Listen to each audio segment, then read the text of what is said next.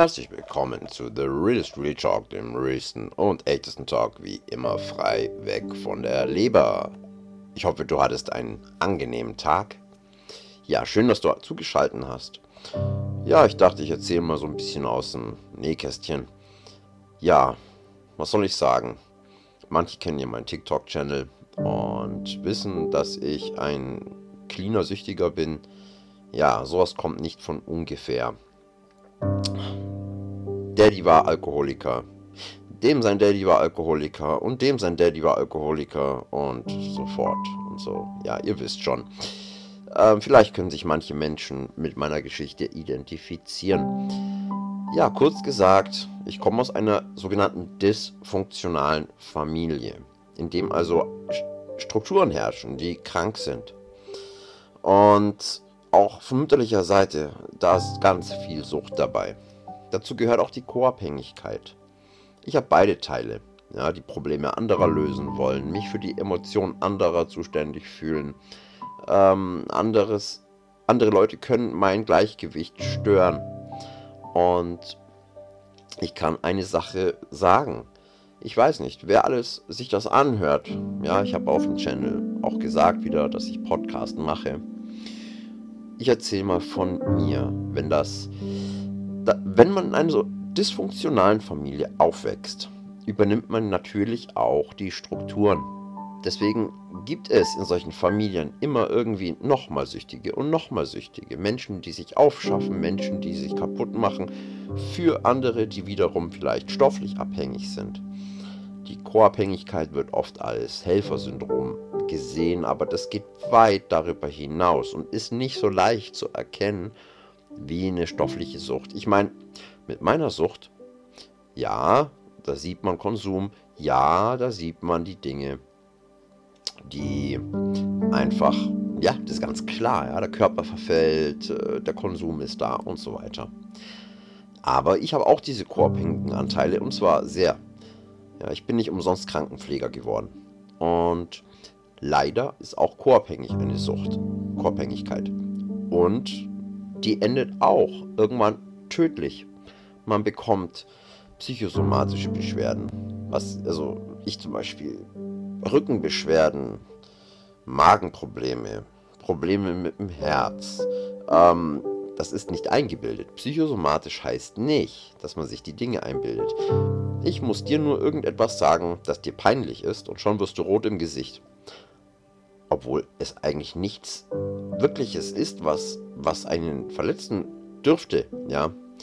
Sind nur einfach nur Schallwellen, die auf dein Trommelfell kommen und du wirst rot.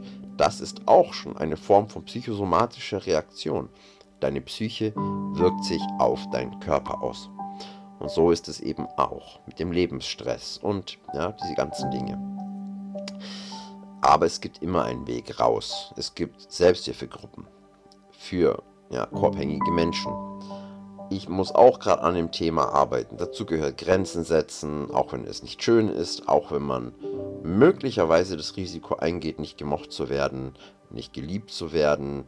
Ähm, das ist nicht schön. Nur, das ist auch so ein Austarieren. Wo muss ich Grenzen machen, wo nicht? Ja, wenn du auch aus einer dysfunktionalen Familie kommst, wo einfach mindestens ein Elternteil zum Beispiel eine Abhängigkeit hat, Alkohol, Drogen, ich meine, Alkohol ist auch eine Droge, dann kannst du davon ausgehen, dass du auch diese Struktur übernommen hast. Ob du jetzt selbst konsumiert hast oder ob du selbst co-abhängig bist, süchtig nach Gefühlen, süchtig nach, nach Schmerz, weil es einfach gewohnt ist, süchtig nach Drama, nach Chaos, weil es das Gewohnte ist. Ich meine, ich kenne das wahnsinnig gut. Schwierig wird es dann, weil man sich dann entweder Partner sucht, die selbst konsumieren oder selbst auch diese Anteile haben. Ich kenne viele, die sehr gute Beziehungen leben, aber die arbeiten dann beide dran. Das geht. Ich kenne auch cleane Süchtige, die zusammenleben und verheiratet sind. Geht auch, aber sie müssen halt beide dran arbeiten. Ähm, es kann sogar eine sehr erfüllte Sache werden, weil das eine gewisse Tiefe erlangt es ist immer wichtig, dass es dann von beiden Seiten so ist. Und es ist halt ein bisschen wie mit Schlüssel-Schloss-Prinzip. Da greifen dann Dinge ineinander, meistens halt auch ungesunde, die leider zusammenpassen. Und solange man sich nicht ändert, zieht man immer wieder die gleichen Menschen als Partner an und Partnerin. Und auch die Dinge laufen meistens gleich, weil Dinge sich nur ändern, wenn man etwas ändert. Anders kann sich nichts ändern, ohne Dinge zu ändern, Verhalten zu ändern. In, in derselben Situation mal anders zu handeln als sonst. Fühlt sich oft nicht so leicht an. Da darfst du auch geduldig mit dir sein ist auch nicht immer leicht, ich weiß. Ja, ich mache auf TikTok ja viel Schmarrn, aber ich versuche einfach mal hier ein bisschen Mehrwert zu bieten und das sind ja alles Dinge, die sage ich ja auch für mich selbst. Ich kann nur sagen, sowas kann sehr erfüllt werden oder erfüllend, eine, so eine Partnerschaft, wenn beide Seiten bereit sind hinzugucken. Ähm, aber es ist halt schwierig, wenn die eine Person für die andere die Last dann trägt. Das darf man immer tun. Oder wenn du mit einem Alkoholiker zusammen bist oder anderen stofflichen Süchtigen, ja, der oder die noch drauf ist. Es ist nicht möglich, das von ihnen zu nehmen. Und solange man als der co-abhängige Part immer noch versucht, die Person clean zu kriegen, und das ist leider oft so, die Bierflaschen zu verstecken und so weiter, wird das auch nicht aufhören, ja, weil das ist auch wieder ein dysfunktionales System. Aber wie gesagt, viele leben sogar noch tiefer und glücklicher in Bindungen, weil sie wissen, dass sie da ein Problem haben und gezwungen sind, achtsam zu sein und an sich zu arbeiten.